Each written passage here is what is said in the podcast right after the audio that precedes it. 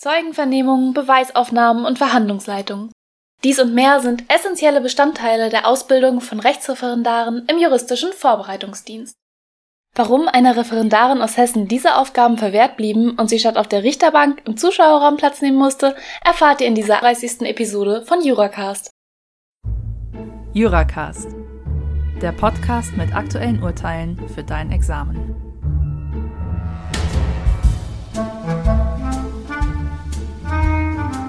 Herzlich willkommen zu einer neuen Folge, heute mit einer aktuellen Entscheidung des Bundesverfassungsgerichts zu den Grundrechten der Religions- und Berufsfreiheit und der weltanschaulich-religiösen Neutralitätspflicht des Staates.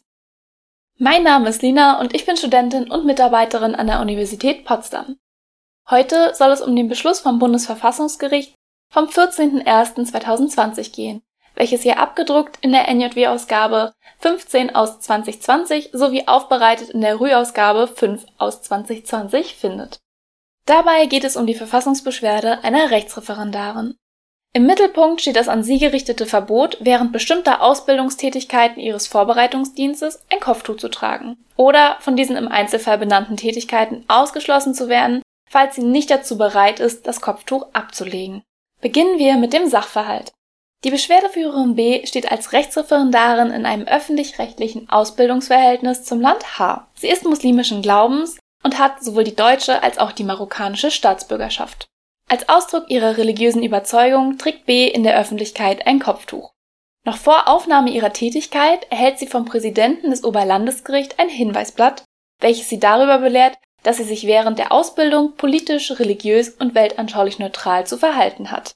Dies bedeutet, dass sie, wenn sie während der Ausbildung ein Kopftuch trage, keine Tätigkeiten ausüben dürfe, bei denen sie als Repräsentantin der Justiz wahrgenommen werde. In der Praxis bedeutet dies, dass sie bei Verhandlungen nicht wie üblich auf der Richterbank, sondern vielmehr im Zuschauerraum Platz nehmen müsse. Damit einhergehend seien ihr Sitzungsleitung und Beweisaufnahmen untersagt, ebenso wie die Übernahme von Sitzungsvertretungen der Staatsanwaltschaft. B ist der Ansicht, dass diese Anordnung einen verfassungsmäßig nicht zu rechtfertigenden Eingriff in ihre Glaubensfreiheit aus Artikel 4 Absatz 1 und 2 Grundgesetz darstellt, sowie einen Eingriff in ihr Recht zur freien Wahl des Ausbildungsplatzes aus Artikel 12 Absatz 1 Satz 1 Grundgesetz.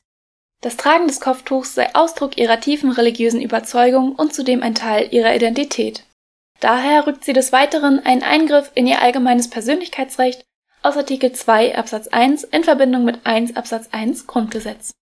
Das Land Hessen gibt demgegenüber an, dass der Eingriff in die Grundrechte der B durch 27 Absatz 1 Satz 2 JAG, also des Juristenausbildungsgesetzes, in Verbindung mit 45 HBG des Beamtengesetzes des Landes Hessen gerechtfertigt sei. Danach haben sich Referendare und Referendarinnen im Dienst politisch, weltanschaulich und religiös neutral zu verhalten. Insbesondere dürfen sie gemäß 45 Absatz 1 Satz 2 HBG keine Kleidungsstücke, Symbole oder andere Merkmale tragen oder verwenden, die objektiv geeignet sind, das Vertrauen in die Neutralität ihrer Amtsführung zu beeinträchtigen oder den politischen, religiösen oder weltanschaulichen Frieden zu gefährden. Nach Erschöpfung des Rechtswegs erhebt B form- und fristgerecht Verfassungsbeschwerde vor dem Bundesverfassungsgericht. So prüfen wir es also im Folgenden, ob diese Aussicht auf Erfolg hat. Die Verfassungsbeschwerde hat Aussicht auf Erfolg, wenn sie zulässig und begründet ist. Zunächst zur Zulässigkeit. Diese ist relativ unproblematisch und nach dem üblichen und bekannten Schema zu prüfen. An dieser Stelle können im Sachverhalt verschiedene typische Probleme einer Verfassungsbeschwerde eingebaut sein. Beispielsweise können Probleme in der Beschwerdebefugnis auftauchen, wenn die Beschwerdeführerin keine deutsche Staatsbürgerschaft hat oder aber der Abschnitt des Referendariats, in welchem die Anordnung Wirkung entfaltet, bereits abgeschlossen ist. Da der vorliegend behandelte Sachverhalt keinerlei solcher Probleme aufweist, wenden wir uns der Begründetheit zu. Die Verfassungsbeschwerde der B ist begründet, wenn das Kopftuchverbot in ihre Grundrechte eingreift und dieser Eingriff verfassungsrechtlich nicht zu rechtfertigen ist. Da B sich vorliegend gegen ein letztinstanzliches Urteil wendet, handelt es sich um eine Urteilsverfassungsbeschwerde. Insofern müssen noch einige Worte zum Prüfungsmaßstab des Bundesverfassungsgerichts verloren werden. Denn diesem kommt nach Artikel 92-93 Grundgesetz nicht die Stellung einer Superrevisionsinstanz zu. Das bedeutet, dass es nicht überprüft, ob das Fachgericht das einfache Recht richtig angewendet und ausgelegt hat, sondern es beschränkt sich auf die Überprüfung spezifischen Verfassungsrechts. Danach ist die Verfassungsbeschwerde begründet, wenn das Urteil nicht auf einer verfassungsgemäßen Rechtsgrundlage basiert oder das Gericht diese nicht verfassungsgemäß angewendet hat, das heißt insbesondere bei ihrer Anwendung die Bedeutung der Grundrechte nicht hinreichend beachtet hat. Vorliegend hat B die Verletzung mehrerer Grundrechte gerügt. Zunächst wenden wir uns der Religionsfreiheit aus Artikel 4 Absatz 1 und 2 Grundgesetz zu. Eingangs müsste der Schutzbereich des Grundrechts eröffnet sein. In persönlicher Hinsicht stellt das Grundrecht aus Artikel 4 Absatz 1 und 2 Grundgesetz ein Jedermann-Grundrecht dar, so dass sich B darauf berufen kann. In sachlicher Hinsicht enthält Artikel 4 Absatz 1 und 2 ein umfassend zu verstehendes einheitliches Grundrecht. Die Religionsfreiheit erstreckt sich zum einen auf das Forum internum, das heißt auf die innere Freiheit, einen Glauben zu bilden und inne zu haben. Zum anderen erstreckt es sich auch auf das Forum externum, also das Recht, diesen Glauben nach außen kundzutun und sein gesamtes Verhalten und Leben an den Lehren des Glaubens auszurichten und danach zu handeln. Dies betrifft nicht nur imperative Glaubenssätze, sondern jegliche Verhaltensweisen, die von der Überzeugung getragen werden, glaubensgeleitet zu leben. Ob ein Verhalten vom Schutzbereich erfasst wird, richtet sich nach dem Selbstverständnis der Religion. Der Staat darf daher die Glaubensüberzeugung nicht selbst bewerten, sondern nur auf ihre Plausibilität hin überprüfen. Das Tragen eines Kopftuchs stellt einen typischen Ausdruck des muslimischen Glaubens dar. B selbst trägt das Kopftuch als Ausdruck ihrer tiefen religiösen Überzeugung. Sie kann sich daher auf den Schutz der Glaubensfreiheit aus Artikel 4 Absatz 1 und 2 Grundgesetz berufen. Daran ändert auch das öffentlich-rechtliche Ausbildungsverhältnis der B nichts. Ihre Grundrechtsberechtigung wird durch die Eingliederung in den staatlichen Aufgabenbereich nicht von vornherein oder grundsätzlich in Frage gestellt. Der Schutzbereich der Religionsfreiheit ist daher eröffnet. In diesen Schutzbereich müsste eingegriffen worden sein. Ein Eingriff ist nach dem klassischen Eingriffsbegriff jedes finale staatliche Handeln, welches unmittelbar wirkt und mit Zwang und Gewalt durchsetzbar ist. Aufgrund des Kopftuchverbots ist es B untersagt, während bestimmter Ausbildungsteile ihr Kopftuch zu tragen. Ein Eingriff liegt demnach vor. Zu prüfen ist nun, ob dieser Eingriff verfassungsrechtlich gerechtfertigt ist. Zunächst ist die Einschränkbarkeit von Artikel 4 Absatz 1 und Absatz 2 Grundgesetz zu überprüfen. Ausdrücklich enthält das Grundrecht keinen Gesetzesvorbehalt. An dieser Stelle ist in der Klausur kurz die Idee der Schrankenleihe aus Artikel 140 Grundgesetz in Verbindung mit Artikel 136 Absatz 1 Weimarer Reichsverfassung im folgenden WRV anzusprechen. Nach dieser Idee soll für die Religionsfreiheit ein einfacher Gesetzesvorbehalt aus Artikel 136 Absatz 1 der Weimarer Reichsverfassung heranzuziehen sein. Dafür spricht, dass die WAV durch Artikel 140 Grundgesetz in die Verfassung inkorporiert wurde und damit geltendes Verfassungsrecht darstellt. Andernfalls würde die Regelung des Artikel 136 Absatz 1 WAV leerlaufen. Allerdings sprechen dagegen sowohl der ausdrückliche Wortlaut als auch die Systematik des Artikel 4 Grundgesetz. Artikel 136 Absatz 1 WAV steht im Gegensatz zu Artikel 4 Grundgesetz nicht im Grundrechtsteil der Verfassung. Zudem befinden sich die Gesetzesvorbehalte grundsätzlich innerhalb des einzuschränkenden Grundrechtes selbst. Des Weiteren ist Artikel 4 Grundgesetz historisch nach der Weimarer Reichsverfassung entstanden, wobei der Gesetzgeber sich bewusst gegen eine Übertragung der Schranken entschieden hat. Daher überlagert der neuere Artikel 4 Grundgesetz die Regelungen der Weimarer Reichsverfassung. Eine Schrankenleihe kommt daher nicht in Betracht. Gleichwohl ist die Religionsfreiheit nicht unantastbar, da insofern verfassungsimmanente Schranken zu berücksichtigen sind. Demnach ist die Religionsfreiheit trotz fehlenden Gesetzesvorbehaltes durch kollidierendes Verfassungsrecht einschränkbar. Dies sind insofern andere mit Verfassungsrang ausgestattete Rechtsgüter, insbesondere Grundrechte Dritter, Staatsstrukturprinzipien und Staatszielbestimmungen.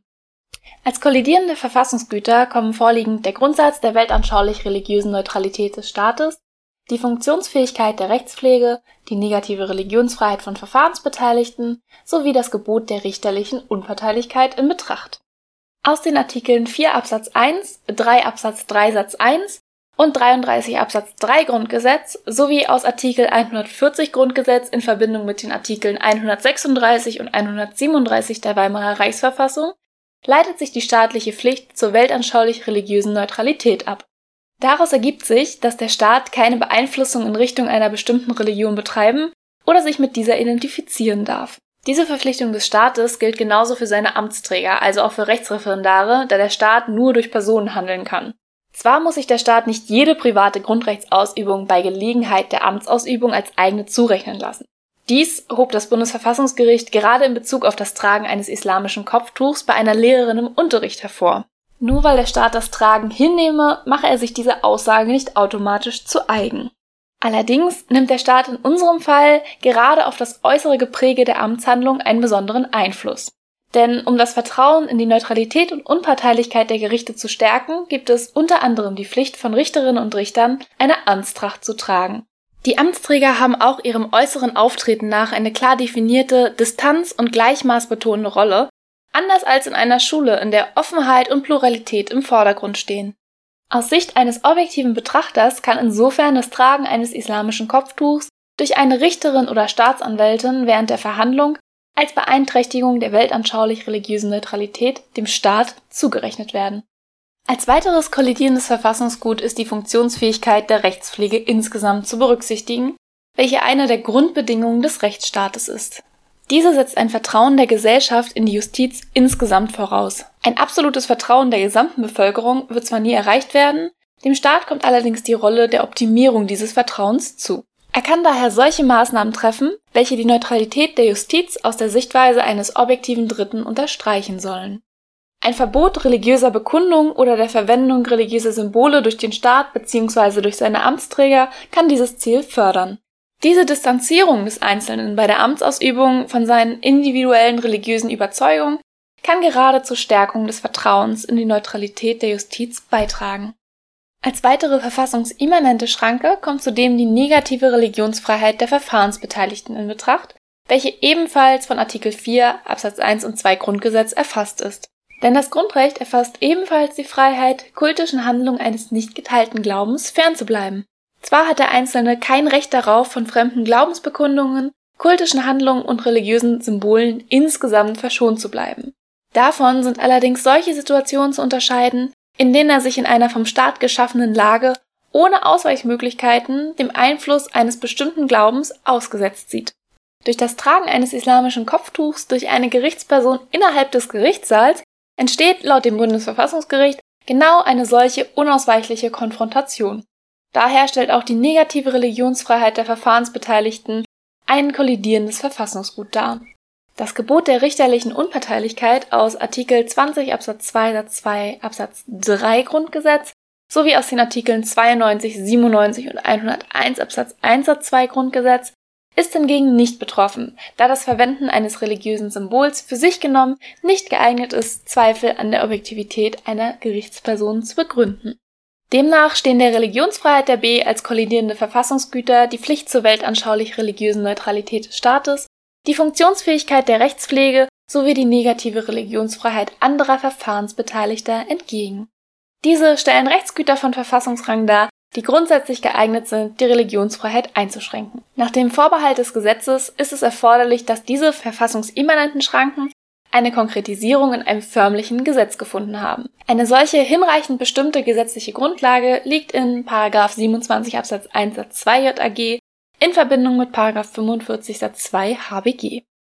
Da es sich vorliegend um eine Urteilsverfassungsbeschwerde handelt, muss in einer Klausur an dieser Stelle die formelle und materielle Rechtmäßigkeit der Rechtsgrundlage sowie die Verfassungsmäßigkeit des Urteils überprüft werden. Im vorliegenden Fall bestehen keinerlei Bedenken hinsichtlich der Verfassungsmäßigkeit der Rechtsgrundlage so dass wir uns der Verfassungsmäßigkeit der Rechtsanwendung zuwenden können. Das Spannungsverhältnis zwischen den kollidierenden Verfassungsgütern wird im Wege einer praktischen Konkordanz aufgelöst. Das heißt, dass ein schonender Ausgleich zwischen den widerstreitenden Interessen gefunden werden muss. Dabei muss insbesondere die staatliche Maßnahme verhältnismäßig sein. Das Kopftuchverbot dient der Wahrung der staatlichen Neutralitätspflicht und der Funktionsfähigkeit der Rechtspflege und damit einem legitimen Zweck. Dieser Zweck wird durch die Untersagung, das Kopftuch zu tragen, auch gefördert und ist somit geeignet und mangels milderer Mittel auch erforderlich. Sie müsste des Weiteren auch einen angemessenen Ausgleich zwischen den widerstreitenden Interessen bewirken. Für die Position der B spricht, dass das Tragen des Kopftuchs für sie nicht nur ein Zeichen für die Zugehörigkeit zu einer bestimmten religiösen Gruppe ist. Anders als etwa eine Halskette kann B das Kopftuch nicht jederzeit ablegen. Es stellt vielmehr eine für sie als verbindlich empfundene Pflicht dar, zu der es insbesondere im Christentum kein Äquivalent gibt. Das allgemeine Verbot betrifft die Beschwerdeführerin daher härter als andere religiös eingestellte Staatsbedienstete. Für die Verfassungsmäßigkeit des Kopftuchs spricht hingegen, dass es sich bei den in Frage stehenden Tätigkeiten um einen vergleichsweise kurzen Ausbildungsabschnitt handelt. Auch wenn den Betätigungen durch die Ausbildungsvorschriften ein hoher Stellenwert zukommt, besteht auf ihre Wahrnehmung kein Rechtsanspruch. Der Umstand, dass B die Tätigkeiten nicht wahrnehmen kann, wirkt sich zudem nicht negativ auf ihre Bewertungen aus. Die Ableistung eines vollwertigen Referendariats bleibt ihr demnach möglich. Der Eingriff in die Grundrechte der B wird daher dadurch relativiert, dass nur kurze Abschnitte ihrer Ausbildung betroffen sind. Der Neutralität der Justiz und der Funktionsfähigkeit der Rechtspflege kommen hingegen hohe Bedeutung zu. Vor diesem Hintergrund ist der Eingriff in Artikel 4 Absatz 1 und 2 Grundgesetz gerechtfertigt. Die Rechtsgrundlage wurde verfassungsmäßig angewendet. Des Weiteren rückt B einen Eingriff in ihre Ausbildungsfreiheit aus Artikel 12 Absatz 1 Satz 1 Grundgesetz. Artikel 12 Absatz 1 Satz 1 Grundgesetz gewährt allen Deutschen das Recht, die Ausbildungsstätte frei zu wählen. Dieses Recht schützt über den bloßen Zugang zu einer Ausbildungsstätte hinaus auch die im Rahmen der Ausbildung notwendigen Tätigkeiten. Zu diesen zählt vorliegend auch die Wahrnehmung sitzungsdienstlicher Aufgaben bei Gericht, Staatsanwaltschaft und in der Verwaltung. Durch das Kopftuchverbot wird auch in diesen Schutzbereich eingegriffen. Das Bundesverfassungsgericht sieht diesen Eingriff jedoch verfassungsrechtlich gerechtfertigt, da die Ausbildungsfreiheit keinen weitergehenden Schutz als die schrankenlos gewährleistete Religionsfreiheit gewährt. Selbst wenn im Einzelfall die Freiheit der Berufswahl aus Artikel 12 Absatz 1 betroffen wäre, Wären die vom Kopftuchverbot verfolgten Ziele der weltanschaulich-religiösen Neutralität des Staates, der Funktionsfähigkeit der Rechtspflege und des Schutzes der negativen Religionsfreiheit Dritter besonders gewichtige Gemeinschaftsbelange, welche die Regelung rechtfertigen. Zuletzt rückt die B einen Eingriff in ihr allgemeines Persönlichkeitsrecht aus Artikel 2 Absatz 1 in Verbindung mit 1 Absatz 1 Grundgesetz. Dieses wirkt insbesondere als Schutz des Selbstbestimmungsrechts über die Darstellung des persönlichen Lebens und Charakterbildes. Dem Einzelnen steht es zu, selbst darüber zu entscheiden, wie er sich Dritten gegenüber in der Öffentlichkeit darstellen möchte und was seinen sozialen Geltungsanspruch ausmachen soll. Das Tragen des Kopftuchs ist Ausdruck und Teil der Identität der Beschwerdeführerin. Durch das Verbot wird in den Schutzbereich des APR eingegriffen. Der Eingriff ist jedoch mit den bereits ausgeführten Gründen ebenfalls gerechtfertigt. Damit sind alle Eingriffe in die Grundrechte der B verfassungsrechtlich gerechtfertigt. Die Verfassungsbeschwerde ist daher unbegründet und hat keinen Erfolg. Noch eine kurze Anmerkung zum Schluss. Im Originalfall hat die Beschwerdeführerin zudem durch die Rechtsgrundlage eine nach Artikel 3 Absatz 2 Satz 1 Grundgesetz unzulässige Benachteiligung aufgrund ihres Geschlechts sowie eine gegen Artikel 3 Absatz 3 Satz 1 Grundgesetz verstoßende Bevorzugung christlicher Beamter gerügt. Soweit man dieser Norm eine mittelbar diskriminierende Wirkung beimisst, so sei diese nach dem Bundesverfassungsgericht aus den gleichen Gründen gerechtfertigt, die auch den Eingriff in Artikel 4 Grundgesetz tragen. Und damit befinden wir uns am Ende dieser Folge von Juracast. Wir freuen uns wie jedes Mal über konstruktive Kritik, über jeden Like oder Share. Herzlichen Dank fürs Zuhören und bis zum nächsten Mal.